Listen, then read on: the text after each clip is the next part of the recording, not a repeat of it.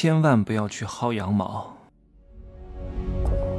没有事实，没有真相，只有认知，而认知才是无限接近真相背后的真相的唯一路径。Hello，大家好，我是真气学长哈。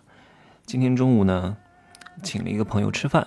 昨天呢，我刚好知道他一个项目做成功了，应该是翻身了，我给他发了一个两千零七十七块钱的红包。什么意思呢？爱你，亲亲。我说恭喜你啊，迈入 A 八啊，在这个世界上能够真正的希望你过得好，能够希望你真的赚到钱，为你开心的人不多啊。当你有了钱以后啊，你千万不要向朋友炫耀。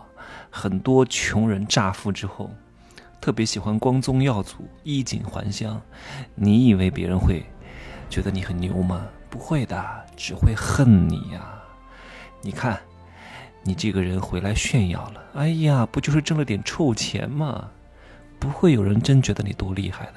回去，回老家就要装怂，都是小人物啊，都是小市民，不要把他们想得太高尚。我会在下个月上一个新课，入世十三节，啊。会有一个精编版，这个作为大家红尘入世、看破爱恨情仇的第一课，有人性的第一课，人生的第一课，还有商业世界罗生门的第一课。我现在会把我所有的认知体系梳理成科技树。有时候东西不在于多，在于体系化。当你具备体系化的功力之后啊，你就会，你就会有有章法、有逻辑的去应应对人生啊。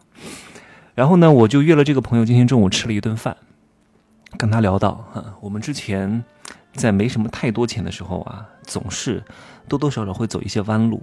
以前总是想着啊，要去搞什么团购啊，搞各种薅羊毛啊。当然啊，真的有经历过这个阶段，因为那个时候穷。当你太稀缺的时候啊，会占用你太多的心力。后来我就发现。能省就省是可以，但是如果你需要让我花费太多的精力去找，比如说我我吃饭的时候，我会问一嘴有没有团购啊，啊有没有信用卡有活动啊？如果没有，我不会想尽办法去关注各种各样的优惠活动的，因为这个很耗费我的心力。我也经常跟朋友说，我说没必要。那能打的折就打，打不了折就算了。当然能省的钱还是要省的。但是如果你让我绕很多弯儿，让我每天关注这些，又是信用卡送什么东西了，又是消费达标，每天消费九十九，三天啊满额七天多少钱，然后一个月又刷多少次，然后获得什么奖品，我不可能去弄的，因为我不想贪这种便宜。我告诉大家一个颠簸不破的真理啊，当然是富人的真理，凡是合理的消费。只要不是奢侈的消费，都不需要太锱铢必较的，真的不需要锱铢必较，因为花不了多少钱。你看到别人优惠的套路，不要去上当。你要看他为什么这么玩儿，他这个策略为什么会好，为什么会吸引你啊？有一个餐厅是这样的，他呢，你去等位的时候啊。你通常人都不顺意排队的嘛，啊，你排队个半个小时啊，那算了，不吃了。但是他跟你讲，啊，你排队每多一分钟，我给你减一块钱；你排队一个小时啊，多一分钟一块钱，多一分钟一块钱，可以直接拿来抵现。你说你开不开心啊？那就等呗，啊，你看上当了吧？我就不会等。因为这个时间太宝贵了，但是我会觉得大多数人会会中这个计，因为会有损失、厌恶，嗯，心理平衡。其实人怕的是什么？就是怕付出没有得到。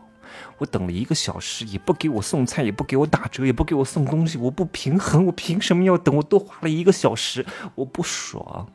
只需要解决这个不爽的问题，这个人就会留下来，提高翻台率。我经常告诉大家要去关注这些优惠和各种各样的这些打折政策和套餐背后的逻辑，它为什么要这样定价？当你具备这样的思维之后，你就已经是比大多数人高那么一截了。当然，它背后的消费者心理的因素，如果你不具备很好的慧根，你也看不透的。吃完饭呢，去跟一个二手房东谈判啊。